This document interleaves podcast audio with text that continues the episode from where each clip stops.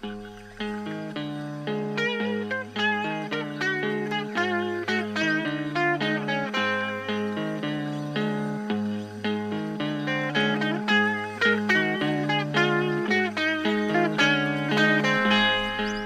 und herzlich willkommen zum Was tun Podcast. Hier sprechen wir einmal im Monat mit Aktivistinnen und Aktivisten darüber, wie wir als Linke nicht nur kämpfen, sondern auch gewinnen können. Ähm, wir, das sind Valentin und Inken. Wir sprechen gerne und viel über Bewegungsstrategie und wir machen diesen Podcast jetzt, um diese Diskussionen und diese Überlegungen mit euch zu teilen. Heute sprechen wir über Wasser. Und zwar nicht nur über das blaue Nass, was überall aus dem Hahn kommt, sondern darüber, wie Wasser vielleicht knapp wird und was das eigentlich für Bewegungskämpfe bedeutet. Genau, Wasserkämpfe werden weltweit schon lange geführt. Und die großen Proteste wie der Wasserkrieg von Cochabamba in Bolivien im Jahr 2000 oder die Soulèvement de la Terre in Frankreich im März diesen Jahres sind nur die bekanntesten Beispiele. Der Konflikt ums Wasser ist mittlerweile auch endgültig in Europa angekommen. Ja, vielleicht habt ihr es dieses Jahr auch in den Nachrichten mitbekommen, denn viele Regionen in Südeuropa, aber auch schon mitten in Deutschland leiden inzwischen unter massiver Dürre. Ob Tesla, Coca-Cola oder RWE, die Industrie sichert sich weiter langfristige Entnahmerechte, um trotz der Klimakrise großflächig Mengen Grundwasser abzupumpen. Konzerne wie zum Beispiel Aldi oder Coca-Cola kaufen immer mehr öffentliche Brunnen auf, um sich damit die eigene Wasserabfüllung zu sichern und damit das Gemeingut Wasser zu privatisieren. Ja, und das äh, könnte ein ganz schönes Problem für uns werden, weil in der Dürre wird Wasser zu einer Ressource, die verteilt werden muss, also die Wasserfrage zu einem Verteilungsproblem. Und das heißt auch, Wasserknappheit ist kein Naturphänomen, sondern wie das Wasser verteilt wird, ist immer Ergebnis und Ausdruck gesellschaftlicher Machtverhältnisse. In der Folge heute wollen wir deshalb zuerst mit euch auf die Geschichte internationaler Wasserkämpfe äh, schauen und dann fragen, was wir daraus lernen können für die Konflikte um das Wasser hier bei uns vor Ort. Genau, und darüber sprechen wir mit Alex und Uschi. Alex hat gemeinsam mit Timo gerade ein Sin zu Wasserkämpfen geschrieben. Ähm, die beiden sind schon seit äh, zwölf Jahren gegen Braunkohletagebau im Rheinland aktiv, äh, waren zuletzt, Alex war zuletzt im Bündnis Alle Dörfer bleiben in Lützerath ähm, und er ist Teil des gemeinnützigen Bewegungsvereins Klimakollektiv, der soziale Bewegung mit strategischen Impulsen und Trainings zu nachhaltigem Aktivismus unterstützt. Und genau so ein strategischer Impuls kam jetzt gerade nämlich mit dem Wassersin, indem sie mit ganz vielen Menschen international, aber auch in Deutschland ähm, darüber gesprochen haben, wie eigentlich ihre Wasserkämpfe abgelaufen sind, wie sie erfolgreich waren, vielleicht auch was Probleme waren. Und dieses Sin äh, verlinken wir euch natürlich in den Show Notes. Da kommen wir aber auch im Gespräch drauf zurück. Außerdem haben wir noch Uschi als Gast bei uns. Uschi ist selber Teil von einem ähm, Konflikt ums Wasser in der Nähe von Berlin. Dort hat nämlich Elon Musk eine große Tesla Gigafactory gebaut und will die nun jetzt auch noch weiter ausbauen. Vor Ort regt sich Widerstand und ja, Uschi unterstützt eben diesen Konflikt ums Wasser vor Ort und wird dadurch eben auch die ja, lokale Perspektive mit ins Gespräch einfließen lassen. Ja, ich freue mich schon sehr auf das Gespräch mit den beiden. Äh, bevor es jetzt aber losgeht, haben wir noch ähm, zwei Dinge in eigener Sache. Erstens möchten wir uns ganz herzlich bei allen neuen Fördermitgliedern bedanken. Denn auch mit den kleinen Beiträgen helft ihr mit, dass wir auch in Zukunft für alle werbefrei und unabhängig senden können. Und dann haben wir noch einen zweiten Punkt, ähm, und zwar vor allem für die, die in kommender Zeit in Berlin sind. Beinchen und ich haben für die Amerika-Gedenkbibliothek äh, unsere Lieblingsbücher, Filme und Graphic Novels zu Aktivismus zusammengestellt in einem Themenraum. Und ihr könnt sie euch da kostenlos ausleihen oder in der Bibliothek selbst ein bisschen stöbern. Genau, und in der Amerika-Gedenkbibliothek machen wir auch am 17.09. unseren ersten Live-Podcast.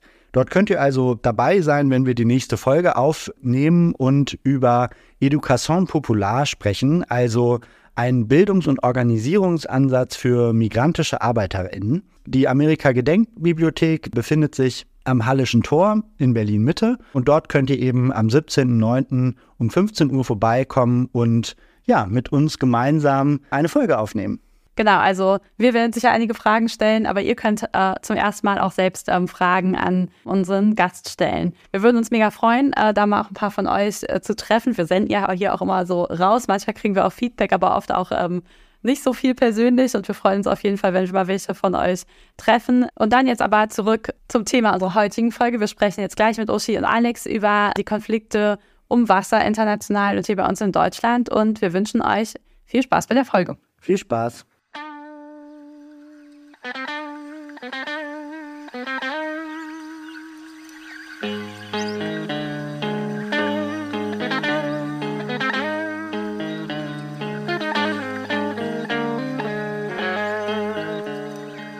Ja, jetzt kommen wir zum Interview und wir treffen uns heute online. Das ist für manche auch ein First, überhaupt an einem Online-Format teilzunehmen. Ich freue mich äh, richtig doll, dass es geklappt hat. Alex und Uschi heute über die über das Wasserthema zu reden. Wir kennen uns auch schon länger aus der Klimabewegung. Und deshalb geht direkt die erste Frage an euch. Vielleicht, Alex, magst du anfangen?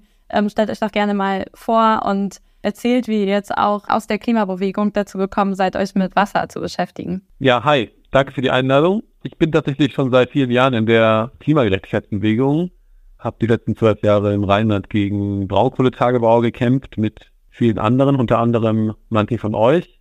Und genau, die letzten Jahre auch bei alle Verbleiben, bei diesem Bündnis vor Ort im Rheinland war ich sehr aktiv. Gleichzeitig ähm, haben wir vor mehreren Jahren einen äh, Bewegungsverein, das Klimakollektiv, aufgebaut, um soziale Bewegungen vor allem in Deutschland mit strategischen Impulsen und Trainings zu unterstützen, also auch zum nachhaltigen Aktivismus beispielsweise. Und mich hat dieses Thema seit einem Jahr umgetrieben, Wasser, Wasserknappheit, Wassergerechtigkeit. Ich bin vor einem Jahr in den Pyrenäen bei einem, bei Freunden in einem linken Projekt. Ähm, plötzlich war so die Klimakrise da, weil da die Quelle versiegt ist, von der sie sozusagen ihr Wasser beziehen. Und gleichzeitig hat auch im Rheinland bei den äh, Kämpfen äh, gegen den Tagebau Wasser immer eine größere Rolle gespielt, weil dort ja gigantische Mengen Wasser abgepumpt werden und ja auch dort in den nächsten Jahrzehnten ein gigantischer See entstehen soll. Ja, und zuletzt im Frühjahr die aufstehende Erde in Frankreich, wurde Monod de la Terre, also die sozusagen nochmal klar gemacht haben, wir müssen uns damit beschäftigen, wie eine emanzipatorische Antwort auf die Wasserkrise im Kapitalismus aussehen kann. Ja, cool, voll spannend. Auch sozusagen so internationale Perspektive. Ich glaube, viele ähm, haben jetzt auch über, über das Jahr schon auch viele Nachrichten aus Italien, aber auch aus Südfrankreich darüber gehört, noch aus Spanien natürlich, wie da das Wasser knapp wird. Von daher ähm, vielleicht auch eine Geschichte, zu der manche Hörerinnen und Hörer irgendwie äh, relaten können. Ähm, Uschi, wie war es denn bei dir? Na, also vielleicht gab es kurz zu meiner Geschichte. Hallo an alle Zuhörerinnen und danke, dass ihr das macht.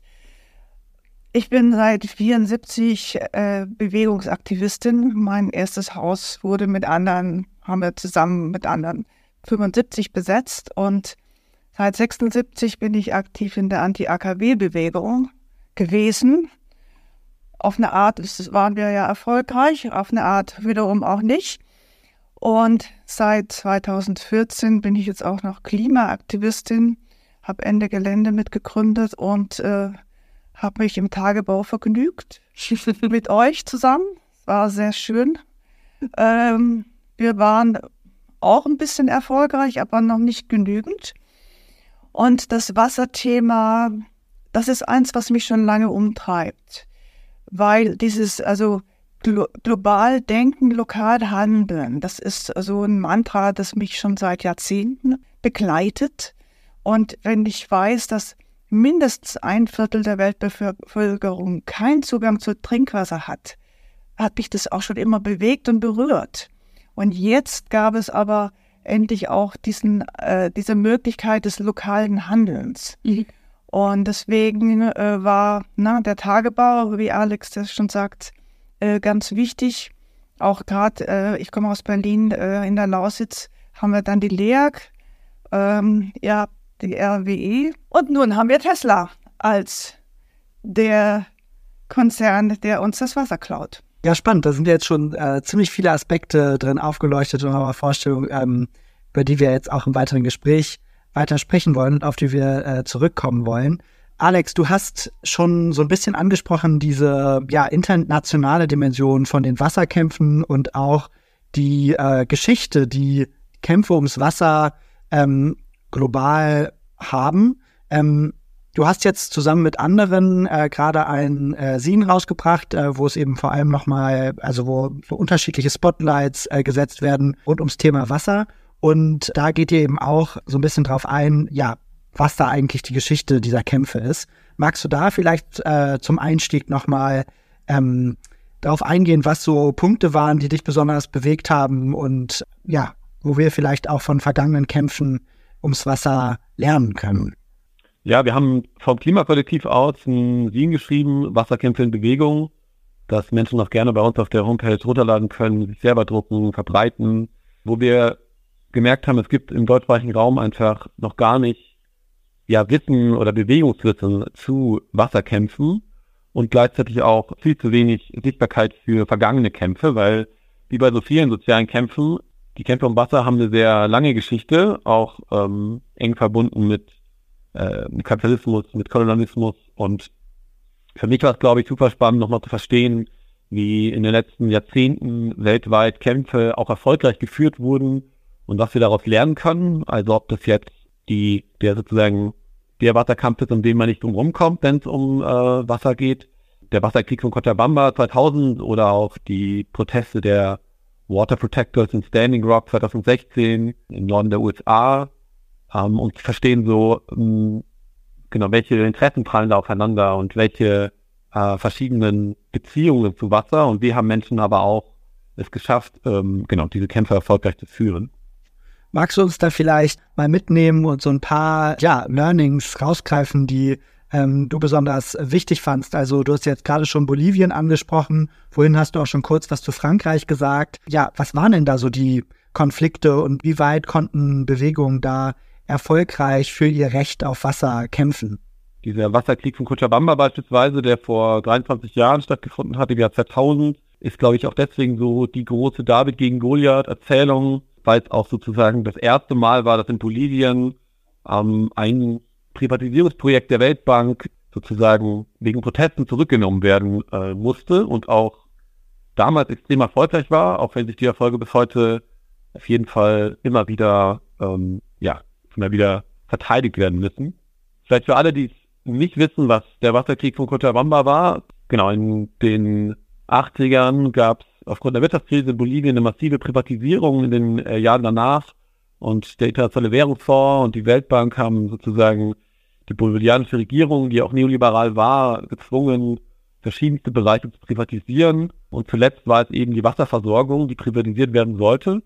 Und in Cochabamba, der drittgrößten Stadt des Landes, wurde dann 1999 die Wasserversorgung verkauft an Konzernen, Konsortium und die haben innerhalb kürzester Zeit die Preise bis zu verdreifacht und auch viele selbstverwaltete Trinkwassersysteme der Menschen vor Ort übernommen. Daraufhin haben die Menschen sich dagegen gewehrt mit Demonstrationen, mit Blockaden, also wirklich quer durch alle Schichten, alle Stadtteile und auch aus den umliegenden äh, Regionen haben Menschen dort eben diesen Kampf gegen die Privatisierung geführt. Es gab massive Boykotts der horrenden Wasserrechnungen und tatsächlich war dieser Protest, ähm, nachdem es einen Generalstreik gab, nachdem dann auch brutal gegen Demonstrierende vorgegangen wurde, mit Polizei, mit Militär, das Kriegsrecht verhangen wurde, genau, gab es einen, einen Erfolg, einen Sieg. Also die Regierung musste dieses Gesetz zurücknehmen und dann auch den Vertrag aufkündigen. Ähm, das heißt, dieser Kampf wurde gewonnen. Ich glaube, total spannend ist zu verstehen, was dabei geholfen hat. Bin natürlich auch nur nicht in der ganzen Tiefe, aber ähm, so viel wie ich glaube zu verstehen ist, dass diese Proteste eben nur ein, das jüngste Kapitel waren von einem jahrzehntelangen Kampf, sozusagen um die Kontrolle von Wasservorkommen und Zugang zu Wasser in der Region. Ähm, und über 120 Jahre haben die Menschen dort darum schon gekämpft gegen Großgrundbesitzerinnen, dass Wasserzugänge kollektiviert werden, basisdemokratisch stattfinden und auch, dass genau, dieses Kapitel war sozusagen nur der, das, was uns fast zu Überlaufen gebracht hat. Und es gab einfach eine langjährige Erfahrung von Protesten und Widerstand gegen Regierung, gegen genau, Privatisierung. Genau, was ich auch total wichtig finde, auch wenn es darum geht, verstehen, wofür wir kämpfen können, ist, es gab dort sehr unterschiedliche Arten und die gibt es auch immer noch, wie Menschen sich organisieren, wie die Wasserversorgung funktioniert.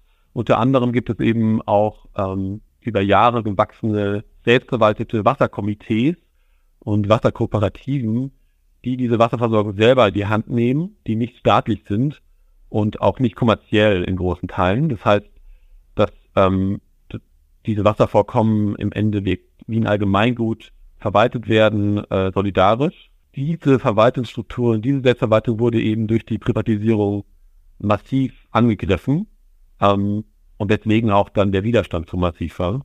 Und gleichzeitig natürlich so dieses Thema von Wasserprivatisierung hat eigentlich alle Menschen, auch wenn es sehr unterschiedliche gesellschaftliche Klassen und Gruppen auch in dieser Stadt, in der Region gab und gibt, äh, hat eben alle auf eine Art äh, betroffen und damit auch verbunden. Und am Ende der Proteste gab es auch, ja, ist so übergeschwappt, dass eben auch zum Beispiel die Coca-Bäuerinnen, die durch die neoliberale Politik auch ähm, in ihrem in ihrer bedroht waren, äh, sich den Protesten angeschlossen haben und das eben nicht nur Protest war gegen die Privatisierung des Wassernetzes, äh, sondern auch gegen die neoliberale Politik, die dort seit 18 Jahren stattgefunden hat. Genau. Das ist, glaube ich, so äh, voll spannend zu ein bisschen zu verstehen und sich zu fragen, was kann das dann für unsere Wasserkämpfe heißen. Genau, du hast ja jetzt schon ähm, einiges zu der Geschichte der Wasserkämpfe im globalen Süden gesagt ähm, und irgendwie auch betont, wie äh, groß da der Erfahrungsschatz ist, den es schon gibt, äh, wenn es darum geht, ähm, das Recht auf Wasser zu verteidigen. Okay. In eurem Sin ähm, schreibt ihr allerdings auch, ähm, und du hast es ja auch in der Anmoderation schon kurz gesagt, einiges äh, über ähm, die Soulèvement de la Terre in Frankreich und die Proteste rund um Wasser dort. Also wie sieht denn so ein Kampf ums Wasser im globalen Norden dann aus und was sind vielleicht möglicherweise auch Unterschiede?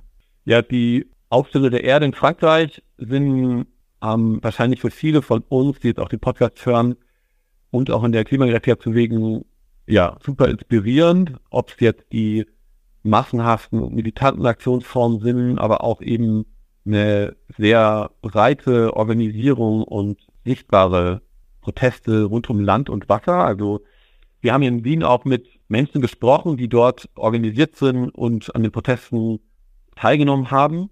Die Aufstellung der Erde ist eine, ja, ein sehr komplexes Bündnis aus Grassroots-Gruppen, äh, aus äh, Umweltorganisationen, Gewerkschaften, die sich in der Kontinuität von den Kämpfen um Notre-Dame-de-Lande im äh, Westfrankreich gegen den Flughafenausbau sozusagen ja, aufgebaut haben, organisiert haben gegen zerstörerische Infrastruktur- und Landnutzungsprojekte.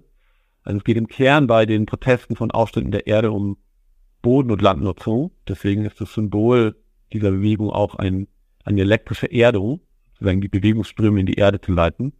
Und wir haben über die letzten zweieinhalb Jahre verschiedenste Demonstrationen und Aktionen organisiert, von legalen Protesten zu zivilen Ungehorsam und Sabotageaktionen gegen Zementproduzentinnen oder auch eben die gigantischen Wasserbecken für die industrielle Landwirtschaft. Ich glaube, der ja für mich doch auch faszinierende Aspekt ist, dass es gelungen ist, dort eben auch so sich so breit zu verwurzeln, ähm, also tief zu verwurzeln und breit aufzustellen mit eben Landwirten, bäuerlichen Gewerkschaften und letztendlich auch linken Parteien, autonomen Anarchistinnen, so eine große Bewegung, die so radikale Forderungen stellt und gleichzeitig auch Aktionen durchführt.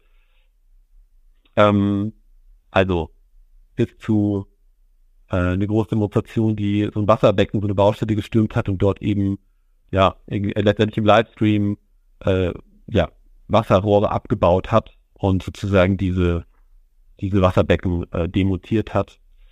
Ich glaube, ein großer Unterschied zwischen Kämpfen um Wasser, die im globalen Süden geführt werden und im globalen Norden, ist auf jeden Fall, dass es natürlich wie bei vielen anderen Kämpfen auch eine ganz andere Verwurzelung von, von diesen Kämpfen gibt. Ähm, in Cochabamba, aber auch in Standing Rock in den USA waren diese Kämpfe stark getragen von indigenen Gemeinschaften und auch ähm, eben einer langen Kontinuität von traditionellen Praktiken und anderen Beziehungen zu Wasser und Wassernutzung.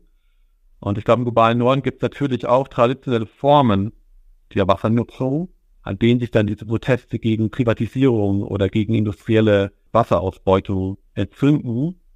Und gleichzeitig äh, ist das natürlich ein massiver Unterschied, wer sozusagen die, ja, vielleicht die treibende Kraft oder auch die, ähm, ja, wer diese Proteste anführt.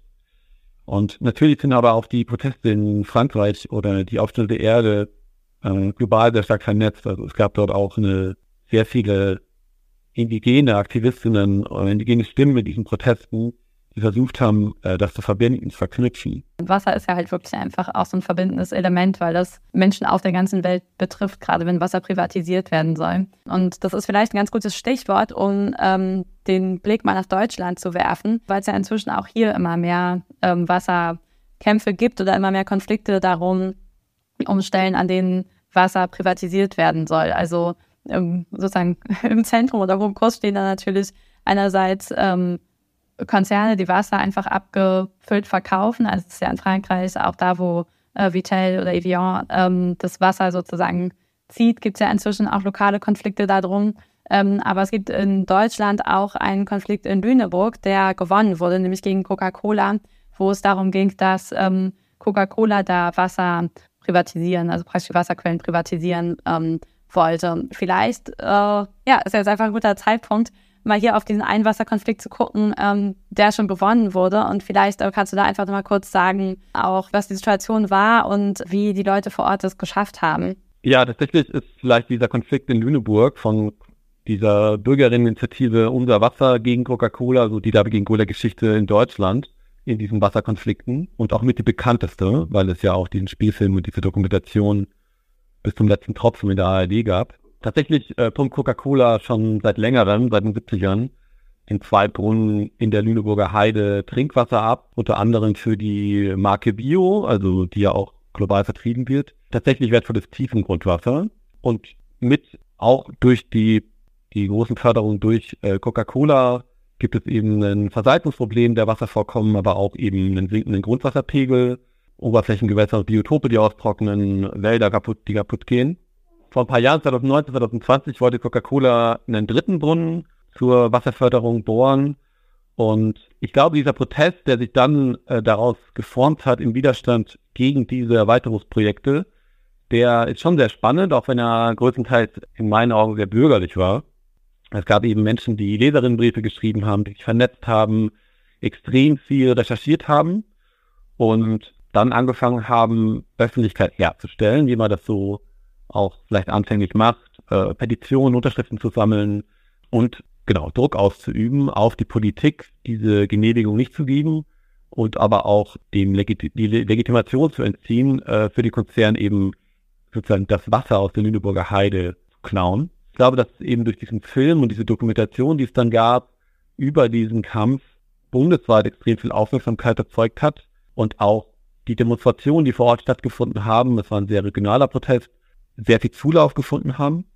Und letztendlich war es aber, so wie wir auch den Hambi gerettet haben, einerseits mit Protest und äh, Öffentlichkeit, andererseits aber am Ende auch mit ja, einem juristischen Hebel, dass die Bürgerinitiative eben mit professioneller anwaltlicher Unterstützung ähm, letztendlich äh, einen rechtlichen Hebel gefunden hat, dass ähm, dieser dritte Brunnen nicht gebaut werden kann. Und zwar deswegen, weil äh, in der Trinkwasserverordnung, in der Mineralwasserverordnung in Deutschland das Wasser, was abgefüllt wird, in unmittelbarer Nähe der Brunnen abgefüllt werden muss und dieser Brunnen sozusagen mit einer Art Pipeline zu dem Wasserabfüllwerk äh, geleitet werden sollte. Und das war dann sozusagen der Punkt, an dem Coca-Cola aufgegeben hat.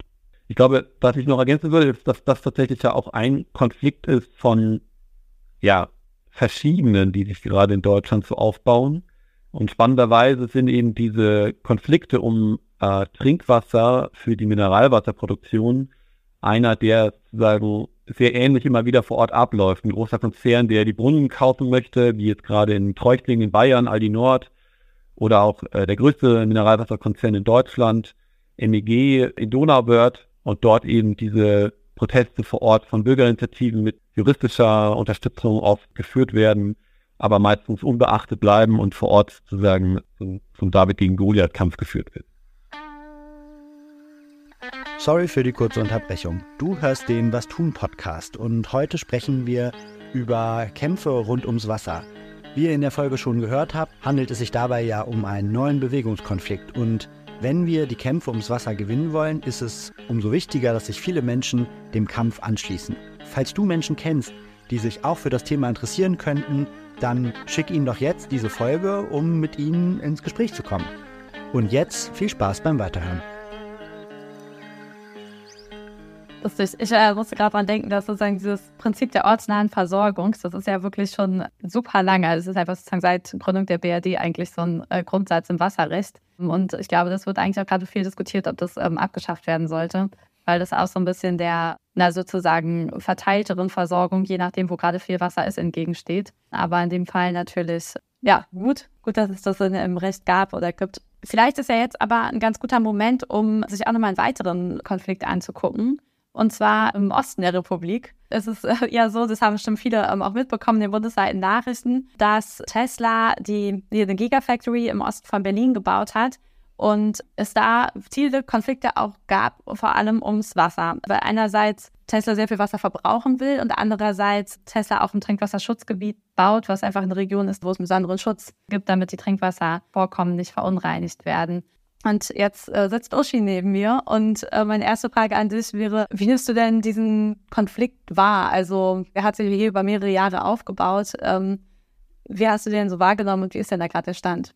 2019 hat sich Elon Musk in dieses Gebiet verliebt, offensichtlich, und dachte, das ist das niederschlagsärmste Gebiet, super, genau da will ich hin in einem Trinkwasserschutzgebiet, was ein FFH-Gebiet ist, also das ist die höchste Stufe von Schutzgebiet, was die Europäische Union so ausweist, da möchte er hin. Und er hat dann auch sofort den roten Teppich von der Politik ausgerollt gekriegt, wurde hofiert, eben wurde alles gegeben, was er so wollte, bloß nicht die Hauptgenehmigung für seine Fabrik weil es unglaublich viele Einwendungen gab. Es gab schon von Anfang an Widerstand von einer BI, Widerstand von den um Umweltschutzverbänden.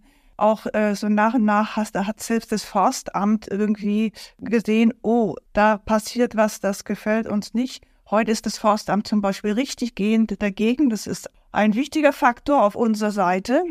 Jedenfalls hat Elon Musk feudal herrschaftlich den Kapitalismus äh, so, zur Blüte gebracht und hat wirklich innerhalb von kürzester Zeit, innerhalb von zwei Jahren, eine gigantische Fabrik dahingestellt, äh, will jetzt 500.000 Autos des Typs Y produzieren. Das sind SUVs. Also ihr müsst euch vorstellen, so richtige äh, Karren, die, die wir hassen, ich jedenfalls. Elon Musk nimmt pro Jahr 1,8 Millionen Kubikmeter aus dem Grundwasser. Und ihr müsst euch vorstellen, in dieser niederschlagsärmsten Region gibt es nicht genügend Grundwasser. Also selbst für die Region nicht. Und teilweise wird aus diesem Grundwasser auch noch äh, Teile aus Berlin gespeist. Aber für die Region ist das der absolute Hammer. Ähm, aber egal, äh, also die Entnahme entspricht ungefähr äh, einer Kleinstadt von 40.000 Einwohnerinnen.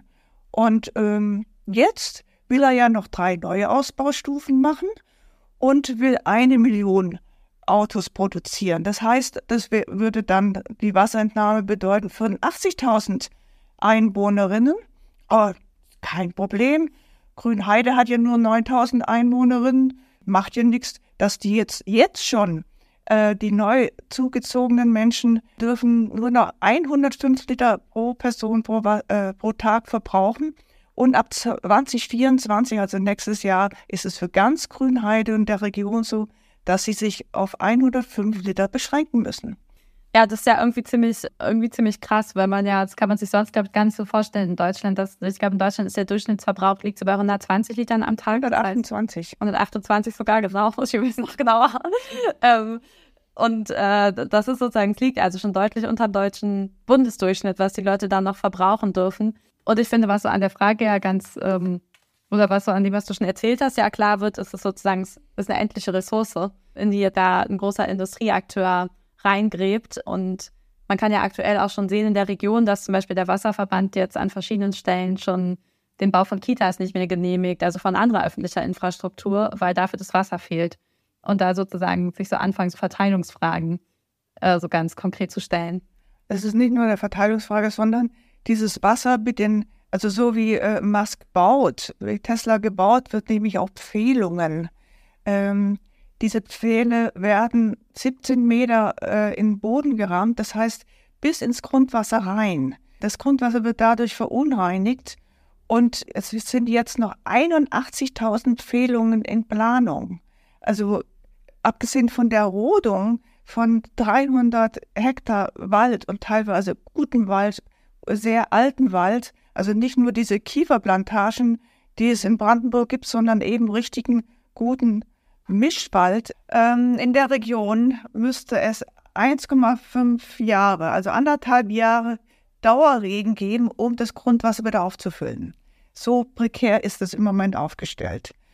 Und wenn wir bedenken, dass zum Beispiel äh, Magde, um Magdeburg herum, das ist die zweitniederschlagsärmste Region Deutschlands, wird jetzt eine äh, Chipfabrik gebaut, äh, eine Intel-Chipfabrik äh, mit 10 Milliarden subventioniert natürlich.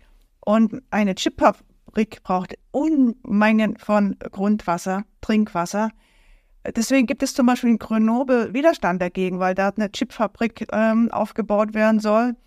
Und da wehren sich die Menschen schon, bis hier die Sensibilisierung vorhanden ist, dass Wasser ein Allgemeingut ist und ein wichtiges Gut. Das dauert bei uns noch und da sind wir eben dran, aber das ist ein dickes Brett, was wir da durchbohren. Ja, und das ist ja sozusagen so eine Frage, so wie man irgendwie das öffentliche Bewusstsein dafür herstellen kann, dass Wasser halt ein Allgemeingut ist und auch, dass es gefährdet ist. Also ich habe das Gefühl, dass in Deutschland ja immer noch die Vorstellung total vorherrschend ist, dass man äh, das Gefühl hat, eigentlich Wasser ist da und man muss sich da eigentlich keine Gedanken ähm, drüber machen. Und wenn man die Hahn aufmacht, dann kommt halt Wasser raus. Ähm, sozusagen eine Sache, die die BI ja macht, sind so Waldspaziergänge. Wie, wie läuft das denn ab oder wie werden die denn eingesetzt, vielleicht auch um so ein Bewusstsein zu schaffen? Also diese Waldspaziergänge werden einmal im Monat gemacht von der BI und die macht es fantastisch, wirklich hinreißend, mitreißend. Es ist äh, wunderbar.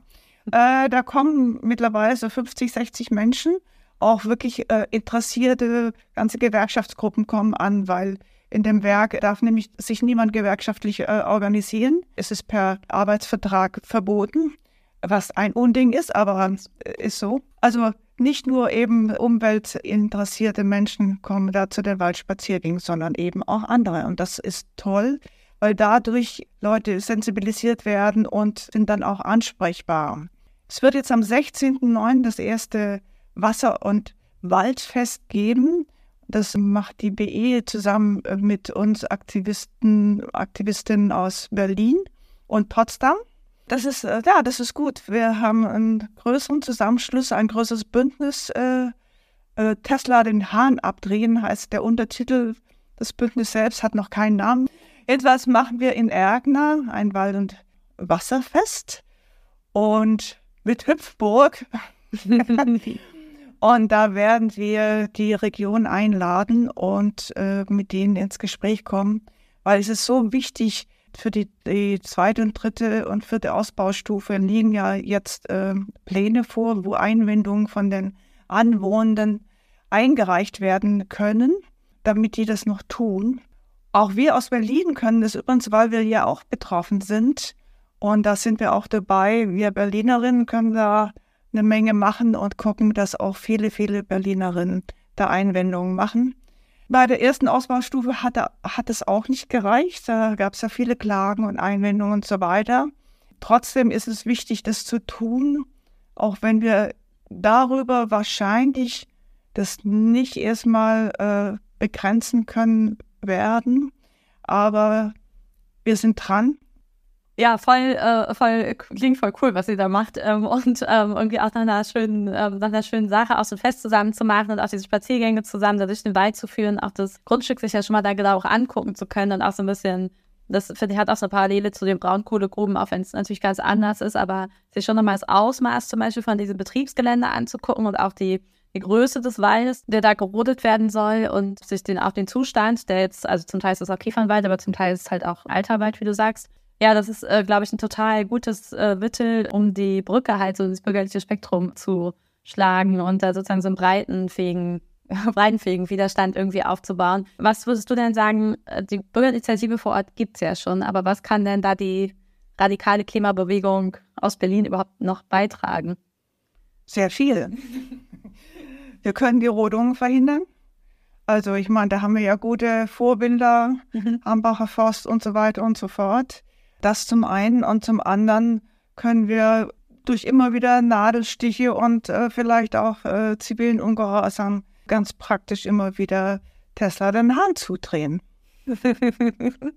und die BE macht das, was sie gut kann, nämlich auf dieser juristischen Ebene unterwegs sein, äh, sich mit anderen BEs zu vernetzen. Es werden auch andere BEs, also in, dem, in der ganzen Region haben sich mittlerweile viele BEs im Kampf um das Wasser gegründet.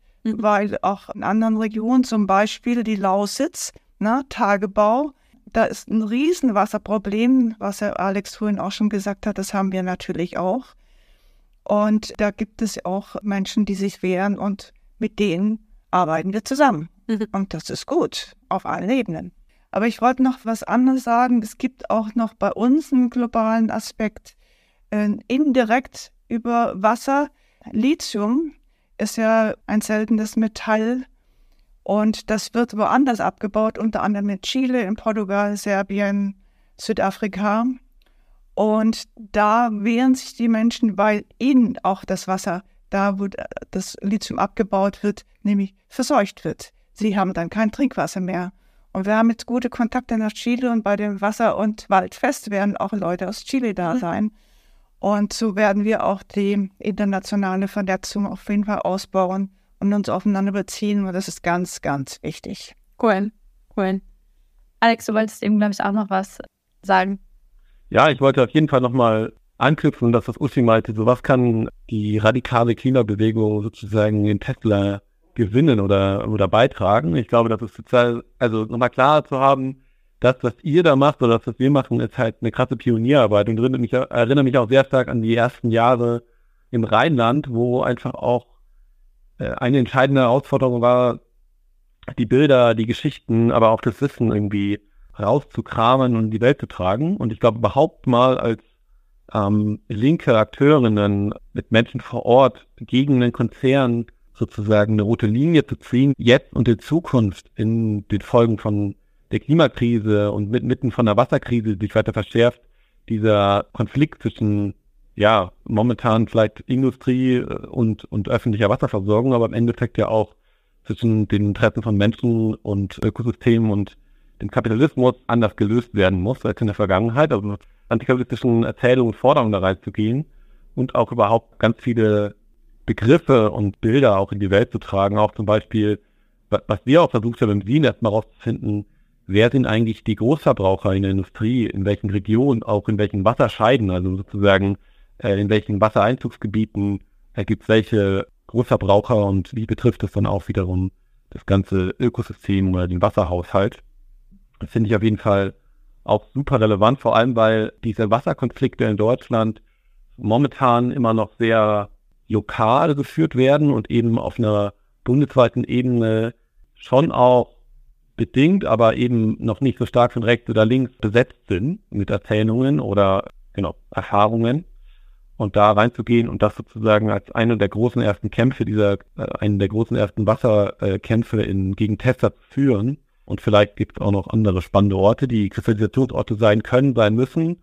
Ob jetzt die Braunkohletagebaue in der Lausitz, im Leipzigerland oder auch im Rheinland. Und vielleicht auch Kämpfe gegen Chemieindustrie, die ja auch ein riesen Wasserschlucker ist und extrem beschissene Produkte auch hervorbringt. Dann zu schauen, wie kann vor Ort mit den lokalen Besonderheiten neue linke emanzipatorische Erzählungen dort gestaltet werden zum Wasser und vielleicht auch, ja, auf eine inspirierende Art neue Visionen aufgemacht werden, wie vor Ort Wasser Entscheidungen getroffen werden können darüber, wer wie viel Wasser bekommt. Weil das ja auch sehr, sehr oft kommunale und auch länderspezifische Entscheidungen.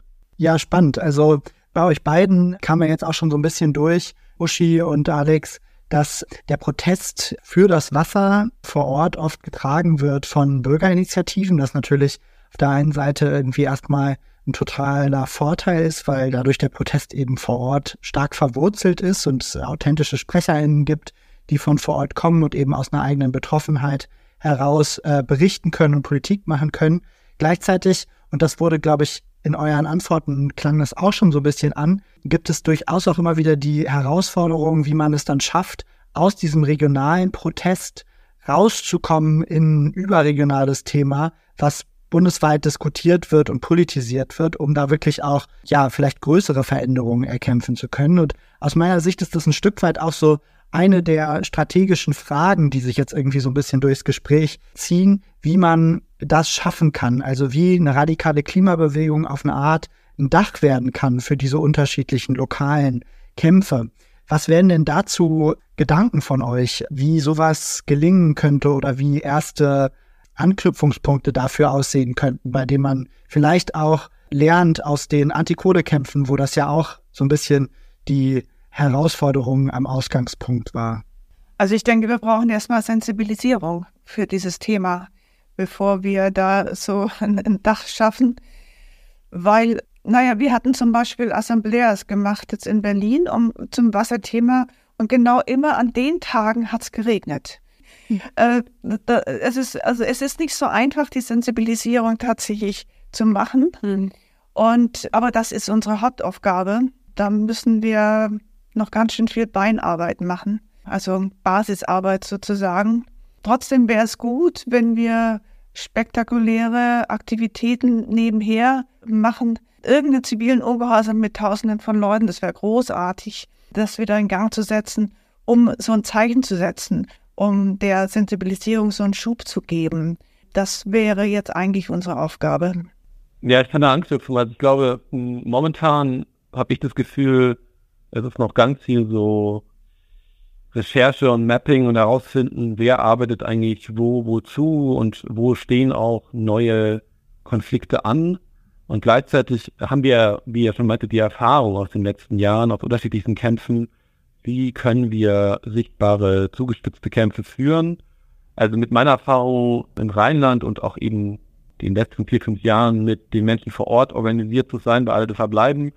Ich glaube, auch da ist es wieder wichtig, an einzelnen Orten zu gucken, wo können wir eine Kontinuität reinbringen und mit Menschen vor Ort auch über zwei, drei, vier, fünf Jahre oder mehr so committed uns organisieren und Kämpfe führen und dann vielleicht auch eben einzelne Kristallisationsorte aufzubauen, an denen dieser Grundkonflikt sichtbar wird, was ich auch vorhin schon meinte mit dieser rote Linie von diesem Gemeingut Wasser oder unser Wasser zu verteidigen gegen sozusagen die kapitalistischen Interessen, dass die Industrie Wasser nimmt für die Produktion oder für die Flutung von Tagebauen oder die industrielle Landwirtschaft und gemeinsame Dacherzählung zu finden, aber auch wir überlegen, ob wir nächstes Jahr im Frühling es schaffen, eine, so eine Art erste Wasserkonferenz einzuberufen und verschiedene Akteurinnen, die zu unterschiedlichen Bereichen arbeiten, die gegen Mineralwasserkonzerne kämpfen, gegen Tesla kämpfen, die gegen in den Tagebauregionen gegen die Abpumpen des Wassers kämpfen oder die, äh, die Flutung,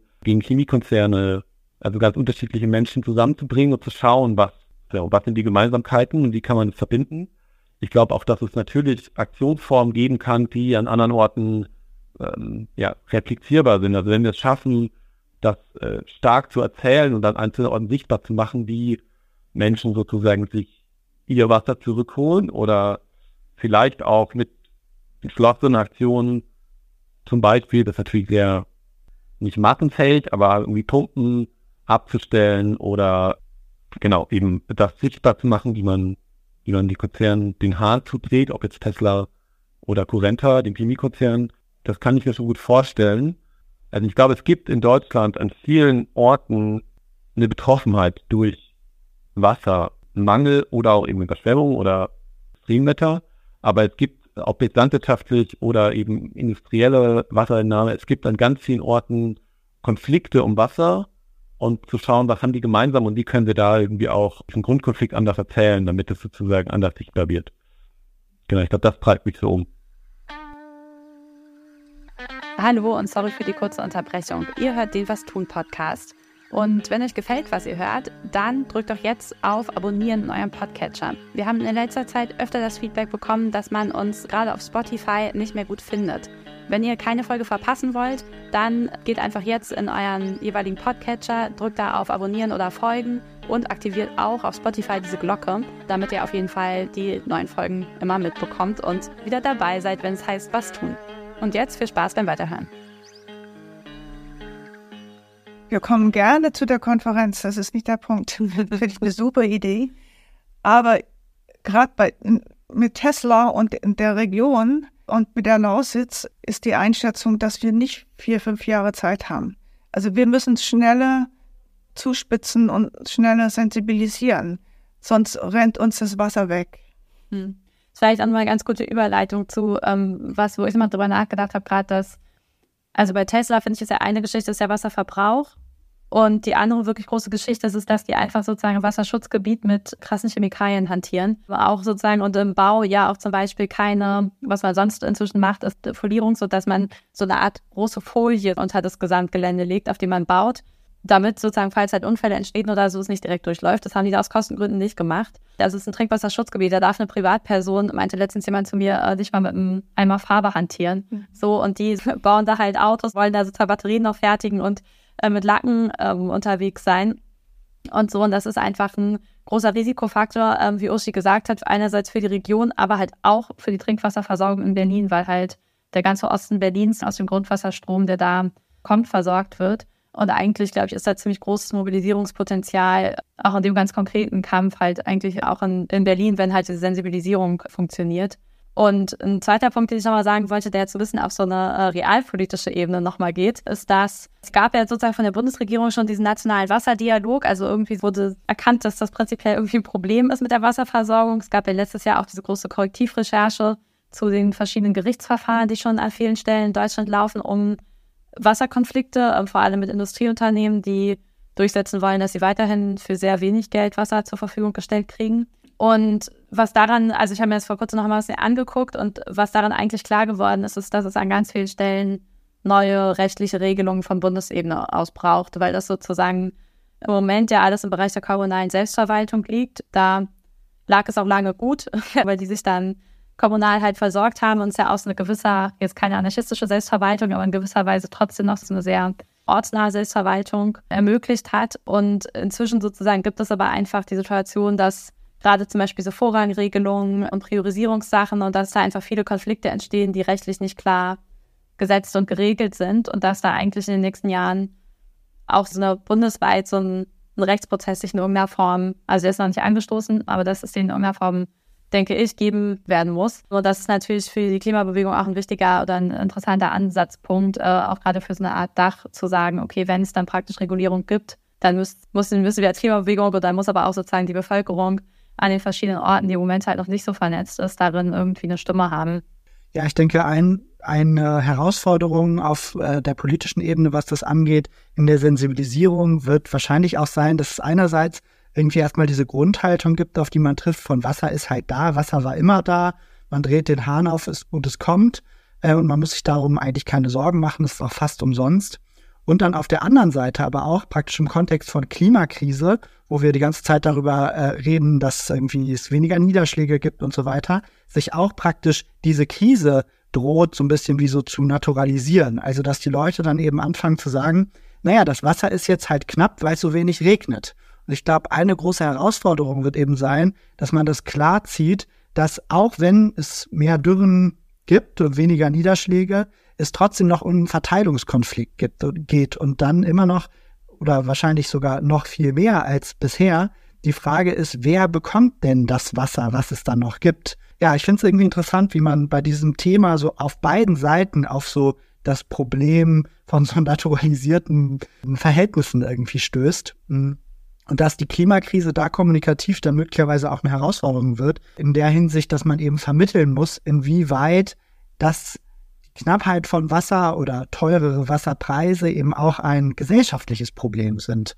Ja, in dem äh, Sin, was äh, ihr geschrieben habt, Alex, da ähm, endet ihr ja auch so ein bisschen mit der Bemerkung, dass in dem Kampf fürs Wasser auch immer wieder so utopische Momente aufscheinen können. So ein bisschen kam das jetzt gerade auch schon bei Uschi raus. Vielleicht könntest du noch mal ein paar Sätze sagen, was das für Momente sein könnten. Ich glaube, Wasser ist ja, so wie Uschi meinte, etwas, was wir nicht unbedingt vergesellschaften müssen, weil es in vielen, in der Vorstellung von vielen Menschen immer noch etwas ist, was ein Allgemeingut ist, was aber von Konzernen für Mineralwasser gefördert wird, was absolut ist, weil es kostenlos auch gefördert wird und dann privatisiert und äh, gewinnbringend verkauft wird. Genau, also bei anderen Fällen sozusagen einfach Konzerne Brunnen bohren und das Wasser entnehmen.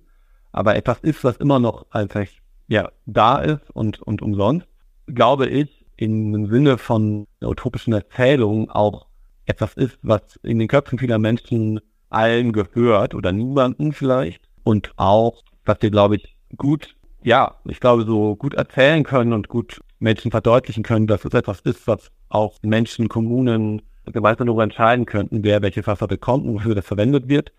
Also ich glaube, für mich ist sozusagen der utopische Moment in, in, in dem Kampf um Wasser auch, dass wir ja, sehr gut Menschen zusammenbringen können, die darüber diskutieren, wie Wasser gemeinsam verbraucht wird oder, oder genutzt wird und auf kommunaler Ebene eben irgendwie dieses Allgemeingut im besten Sinne ja, kollektiv verwaltet wird. Dann können wir auch wieder lernen, ob aus, aus Bolivien oder aus anderen äh, Regionen der Welt, von Wasserkomitees, von selbstverwalteten nichtstaatlichen Strukturen, die auf eine Art die Wasserversorgung sicher, sicherstellen, solidarisch und eben nicht auf dem Markt oder staatlich. Und ich glaube, ein Begriff, der da auch so ähm, kursiert oder vielleicht auch so, ein, so eine Vision sein kann, ist so eine Wasserscheidendemokratie, dass Menschen entlang von Wasserscheiden, von Wasserheizungsgebieten sozusagen, die solidarisch miteinander verbunden sind, auch unterschiedlich betroffen sind und da gemeinsam entscheiden könnten, entscheiden sollten, was an welcher Stelle mit dem Wasser, was dort passiert, was dort ist, passiert.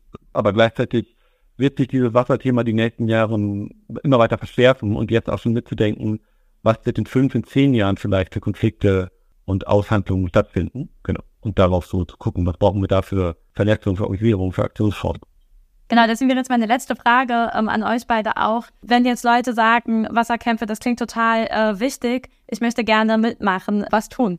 Also am 16.09. gibt es in Ergner, das ist äh, östlich von Berlin, auf dem Kirchplatz ein Wasser- und Waldfest. Da können sich Leute einbringen, da werden die ganzen BIs aus der Region, die alle zu Wasser arbeiten, werden da Stände haben und wird natürlich Redebeiträge geben und da können Leute direkt auf die BIs und auch auf äh, uns Aktivistinnen zugehen und fragen, äh, wie können wir uns irgendwie einbringen.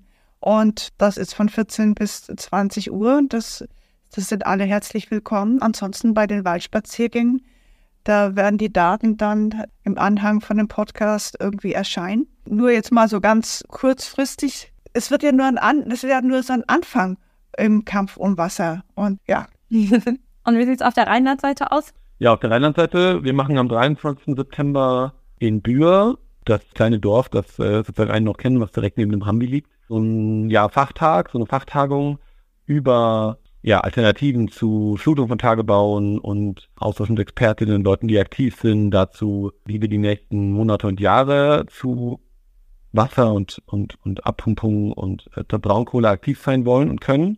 Da können Menschen sich auf alle der verbleiben, auf der Website informieren und auch gerne dazustoßen und anmelden. Und sonst lebt unser Sie und äh, schickt uns gerne neue Perspektiven oder Gedanken oder ja, Recherchen oder Sachen, die ihr gemacht habt, weil, Spoiler, es wird ein weiteres Sieben geben, weil es natürlich noch verschiedene Perspektiven gibt, die noch nicht dann auftauchen.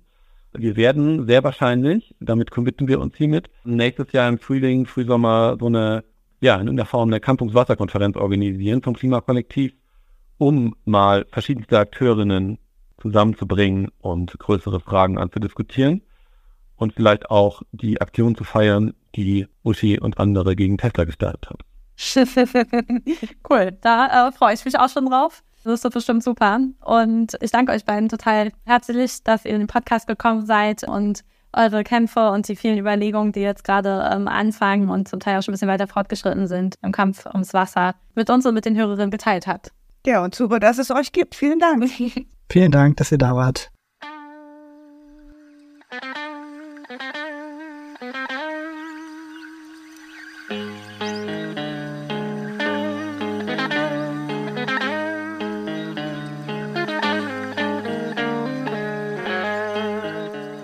Ja, wie nach jeder Folge sitzen Inken und ich jetzt am Ende nochmal zusammen, um die losen Enden einzusammeln und zu fragen, was denn für uns jetzt an den Wasserkämpfen strategisch so besonders interessant ist und was wir vielleicht ja mitnehmen aus dem Gespräch. Genau, um in dieses Gespräch zu starten, Inken, vielleicht sag doch mal, was ist denn aus deiner Sicht so besonders prägnant im Gedächtnis geblieben? Ja, ist jetzt vielleicht ein banaler Punkt, aber halt erstmal, dass das ein total neues Feld ist. Also man merkt das, finde ich, an dem Sien und ähm, auch an dem, was Alex und Uschi erzählt haben, aber vor allem auch ähm, an dem, was Alex am Anfang erzählt hat, dass wir uns da halt einfach im Moment ganz viel auf internationale Kämpfe beziehen und das ein Feld ist, was in Deutschland eigentlich gerade erst am Entstehen ist. Und wo Alex ja zum Beispiel auch meinte, dass sie gerade erstmal dabei sind, ganz viel Wissen zusammenzutragen, darüber, wie andere Leute auch Wasserkämpfe geführt haben, was da gut funktioniert hat, ähm, vielleicht was da die Situationen waren. Ähm, und ich finde, das zeichnet dieses Feld aktuell total stark aus. Und es ist, äh, kannst du ein bisschen connecten auch zu dem, was Alex gesagt hat, so ein bisschen wie so die sehr frühe Antikohlezeit mhm. sozusagen, wo sich erst ein paar Leute damit beschäftigen, ähm, wo man irgendwie so anfängt, auch erstmal die Skandale und äh, sozusagen alles, was daran vielleicht auch ungerecht und schwierig ist, zusammenzutragen. Mhm. Ich glaube, für viele Leute ist es auch einfach so, dass äh, Deutschland immer noch als ein sehr wasserreiches Land gilt und deswegen irgendwie man da erstmal so das Bewusstsein mhm. für schaffen muss. Also ich glaube, da ist oft die Wahrnehmung eben oft eher so, wir haben es ja noch richtig gut. Wir haben das Glück, dass wir hier mhm. in einem Land sind, wo das noch nicht so reinhaut wie im globalen Süden beispielsweise. Für mich war, glaube ich, auch noch ein interessanter Punkt, dass man irgendwie beim Thema Wasser es auf zwei Seiten mit so Naturalisierungen zu tun hat, die auch eine strategische Herausforderung sind für Bewegungen, die versuchen, das Thema zu politisieren. Und das ist natürlich einerseits praktisch so diese Wahrnehmung, dass Wasser eben einfach da ist und äh, mit Politik erstmal nichts zu tun hat, sondern mhm. aus dem Hahn kommt und äh, wir davon immer genug haben, es auch nicht teuer ist und so und deswegen es eben nicht mit politischen Fragen zusammenhängt. Und eben aber auch auf der anderen Seite, wenn wir über die Klimakrise sprechen, dass auch die Wasserknappheit tendenziell naturalisiert wird und die Leute nicht sehen, wie es da eben auch um Verteilungsfragen geht, die ja inhärent politischer Natur sind, sondern man dann auch denkt, naja, wenn es weniger regnet, dann gibt es eben für alle weniger Wasser und das heißt dann, dass wir mehr dafür bezahlen müssen oder oder sparen müssen. Oder sparen müssen, genau. Ja, ja, finde ich einen total ähm, interessanten Punkt, weil gerade so Naturalisierung ja was sind, was, äh, wie du jetzt beschrieben hast, eben auch die Handlungsfähigkeit halt voll wegnimmt und Fragen total entpolitisiert, die aber eigentlich ja politisch sind, weil selbst wenn es weniger Wasser gibt, gibt es immer noch viel Wasser. Und die Frage ist ja gerade in dem Zusammenhang dann auch, wie wird es verteilt, ähm, wer hat da Priorität, was wollen wir mit dem Wasser machen, was es halt gibt. Und äh, genau, ich finde, mit den, mit den Herausforderungen, die du jetzt gerade schon angesprochen hast, da hängen auch noch mehr Herausforderungen mit zusammen. Und eine davon ist halt, dass, wie du beschrieben hast, viele Menschen ja denken, Deutschland ist ein super wasserreiches Land, was in der Vergangenheit auch gestimmt hat. Und gerade in Berlin und äh, dann sozusagen drumherum Brandenburg gibt es ja zum Beispiel sehr viel Oberflächenwasser, also sehr viel Flüsse und Seen. Und dann sieht es erstmal so aus, als hätte Deutschland sehr, sehr viel Wasser und die Austrocknung sozusagen findet ja aber in der Tiefe statt, also in den Grundwasserleitern, die man erstmal gar nicht sieht. Und dann regnet es lange nicht, dann merkt man wieder, huch, okay, irgendwie ist vielleicht Wasserknappheit ein Problem. Dann hat man wieder so Sommer wie jetzt, wo es sehr viel regnet. Und dann sozusagen denken, ach, das Problem, es regelt sich doch wieder, ist doch kein Ding. Da fehlt einfach sehr viel Wissen. Weil zum Beispiel, wenn man jetzt so einen wasserreichen Sommer wie dieses Jahr hat, wissen einfach die meisten Menschen gar nicht, dass das Wasser, was jetzt auf die Erde regnet in der Sommerzeit, halt im Wesentlichen von den Pflanzen geschluckt wird. Also es kommt im Oberboden an, dann trinken die Pflanzen das Wachsen äh, total viel. Das sieht man im Moment auch, dass, die, dass viele Pflanzen echt groß sind dieses Jahr. Und äh, dann verdunstet es auch wieder aus deren Blättern. Aber dadurch, dass das so direkt oben in diesem Kreislauf aufgefangen wird, landet es halt gar nicht im Grundwasser. Und das heißt, dass sozusagen jetzt gerade auch, obwohl es vielleicht mal in einem Sommer viel regnet, das gar nicht zur Grundwasserneubildung beiträgt und so. Und jetzt ist jetzt nur ein, ein kleiner Side-Fact sozusagen, aber äh, dass da, da fehlt einfach viel Wissen. Mhm. Voll, ich fand, dass der Punkt wurde auch so sehr klar nochmal in der einen Anekdote, die Yoshi erzählt hat, dass sie eben jetzt diese Veranstaltung gerade immer machen, um für das Wasserproblem eben zu sensibilisieren. Und dann halt so kam, dass dann ausgerechnet den Tagen, wo sie diese Veranstaltung geplant haben, es immer geregnet hat. Mhm. Und damit die meisten Leute eben das Gefühl hatten, naja, also wenn es regnet, dann müssen wir jetzt nicht über Wasserknappheit reden. Das zeigt eben sehr stark, wie die Dürre, mit der wir es jetzt zu tun haben, erstmal eine ist, die noch total unsichtbar ist. Ja, und gleichzeitig auch nicht, wenn man sich zum Beispiel die Berliner Stadtbäume dieses Jahr anguckt, sieht man schon, dass da einfach über Jahre jetzt zu wenig Wasser äh, sozusagen in den tiefen Schichten gelandet, äh, gelandet ist und dass da echt gerade viel, ja, die sehen einfach sehr schlecht aus, muss man sagen. Viele, viele Bäume verdursten. Vielleicht gehen wir noch mal ein bisschen weiter zu einem ähm, anderen Thema, nämlich ähm, was total stark rausgekommen ist, finde ich, ist, dass diese Wasserkonflikte in Deutschland sehr lokal funktionieren. Und das liegt zum Teil auch einfach in der deutschen Rechtslage, nämlich dass äh, sozusagen in Deutschland ja die ähm, Wasserversorgung ortsnah passieren soll. Und das heißt halt, dass wenn man irgendwo gerade ein Problem mit Wasserknappheit kriegt, dass das meistens erstmal eine relativ kleine Region betrifft, wo sich das Problem dann kristallisiert. Und das passiert an vielen Orten schon in Deutschland. Also es gibt in Hessen auch viele Orte, es gibt in Nordrhein-Westfalen Orte, es gibt in Brandenburg mehrere Orte. Ähm, aber die sind erstmal relativ stark für sich.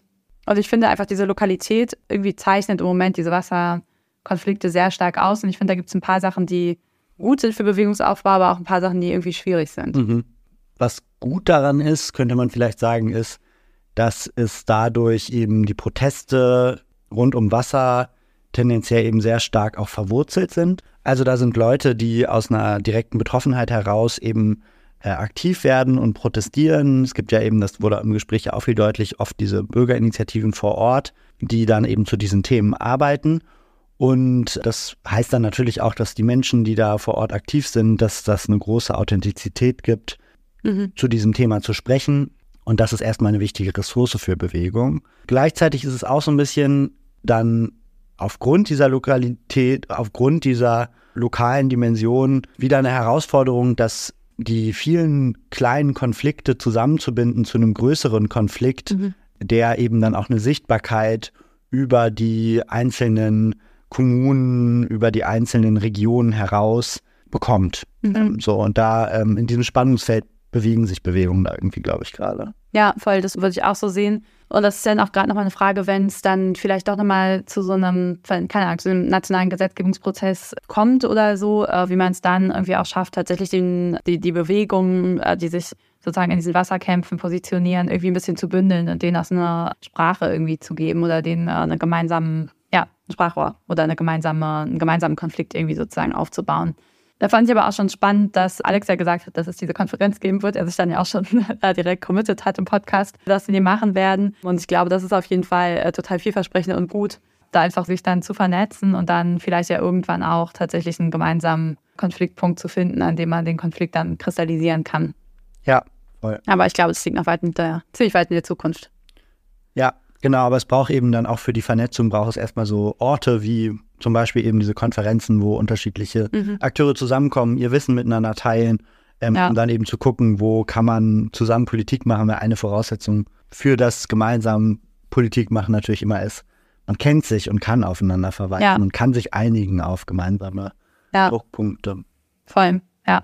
Genau, und ein Punkt, den ich irgendwie zum Schluss, glaube ich, noch ganz spannend finde, ist, dass wir irgendwie jetzt gerade über Tesla und aber auch ähm, über die Chipfabriken, die Uschi angesprochen hat, Podcast, ähm, das finde ich nochmal so ein, ein, Konflikt auf einer anderen ähm, Ebene geben kann zwischen begrenzten Ressourcen, in dem Fall Wasser, und in Anführungsstrichen Zukunftstechnologien oder auch Technologien im grünen Kapitalismus. Also jetzt Tesla zum Beispiel mit der E-Auto-Produktion, die da aber halt einfach der lokalen Begrenztheit der Ressource Wasser ähm, irgendwie entgegensteht und wo ich glaube, ich glaube, es liegt Chance und Problem zugleich drin, weil natürlich das so ein bisschen auch die Vermittelbarkeit der Kämpfe einschränkt, wenn man dann auch bei den grünen Technologien im Zweifelsfall wieder sagen muss, nee, Freunde, selbst das geht nicht. Und auf der anderen Seite, glaube ich, kann es auch schon nochmal äh, halt sozusagen einfach die Grund, ganz grundlegenden Problematiken des Wachstumsdogmas aufzeigen und vielleicht nochmal an so einer sehr lebensweltlichen, weil Wasser ist ja total lebensweltlich, das ist total nah dran an den Menschen, an so einer Stelle zeigen, dass halt auch grüner Wachstum irgendwie nicht unbegrenzt geht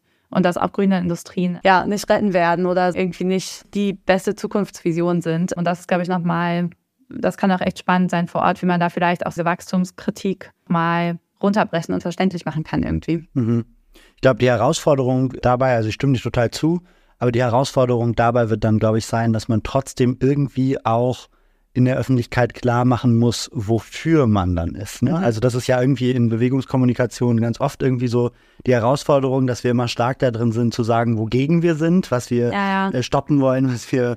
begrenzen wollen, was wir verhindern wollen und dass wir da auch viel Mobilisierungskraft irgendwie dann mhm. entwickeln und aufbauen und dass es gleichzeitig aber gerade in dieser Frage von sozialökologischer Transformation eben auch mal wieder positive Horizonte braucht, auf die man sich einigen kann. Und für mhm. viele Leute ist es dann eben also für viele Leute außerhalb von sozialen Bewegungen ist zum Beispiel dann Tesla erstmal sowas, dass ja, man sagt, die schicken Autos, die irgendwie jetzt die große Innovation bringen, allerdings sogar irgendwie autonom fahren können und so weiter. Das ist irgendwie so ein positiver Horizont von denen, der sich irgendwie auf eine Art sogar halt aus deren Sicht so ein bisschen verbindet mit so einem grünen Kapitalismus. So. Ja. Und wir müssen einerseits eben klar machen, dass auch diese Projekte nicht nachhaltig sind und nicht tragfähig Mhm.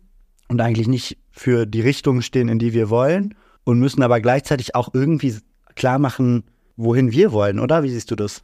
Ja, voll. Also ich meine, das ist halt irgendwie schwierig, weil am Ende ist halt klar, dass wir hin zu einer ganz anderen Lebensweise wollen, in der es weniger materielles und weniger ums Haben und um die besten neuen technologischen Fortschritte geht und mehr um Solidarität füreinander da sein, ähm, solidarische Netzwerke aufbauen, vielleicht auch Sachen selber machen, autonom organisieren. Das ist halt so ein bisschen die Frage, wie mehrheitsfähig das ist. Trotzdem, glaube ich, lohnt es sich vielleicht auch gerade anhand solcher Konflikte dafür zu werben und zu sagen, äh, sozusagen auch Orte zu schaffen, vielleicht an denen Menschen Teile davon auch erleben können. Weil ich glaube, dass das tatsächlich dann der springende Punkt ist, was für mich auch in Klimacamps halt zum Beispiel zu erleben, so dieses weniger materielles Haben heißt nicht, dass es einem schlechter geht, sondern vielleicht, dass es einem für eine Zeit auch wirklich besser geht. Und ich glaube, genau diese Erlebnisorte für Menschen, in denen sie sich dann so ein Teil Utopie auch vorstellen können, die muss man halt irgendwie so schaffen, wenn man gleichzeitig das Materielle weniger fordert. Ja, eine weitere Herausforderung, für die wir jetzt hier keine perfekte Lösung haben, aber ja, wo wir dachten, dass vielleicht wichtig ist, das mal so aufzuwerfen. Wir hoffen, Euch hat Spaß gemacht. Und ihr fandet die Folge interessant und dass ihr uns gewogen bleibt. Wenn euch die Folge gefallen hat, dann abonniert am besten den Podcast und schaltet auch die äh, Glocke ein, damit ihr keine Folgen verpasst. Genau, wir hoffen, es hat euch gefallen und dass ihr wieder einschaltet, wenn es zum nächsten Mal heißt. was tun. Und, das haben wir am Anfang der Folge schon gesagt, aber noch einmal hier der kurze Werbeblock.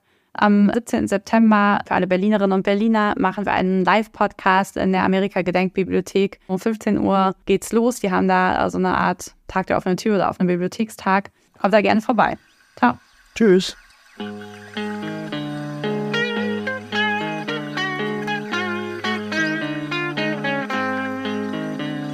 Das war der Was tun Podcast. Konzept und Redaktion Valentin Isen und Inken Bermann. Schnitt Julian Schlumberger. Die Musik kommt von Richard Waterman.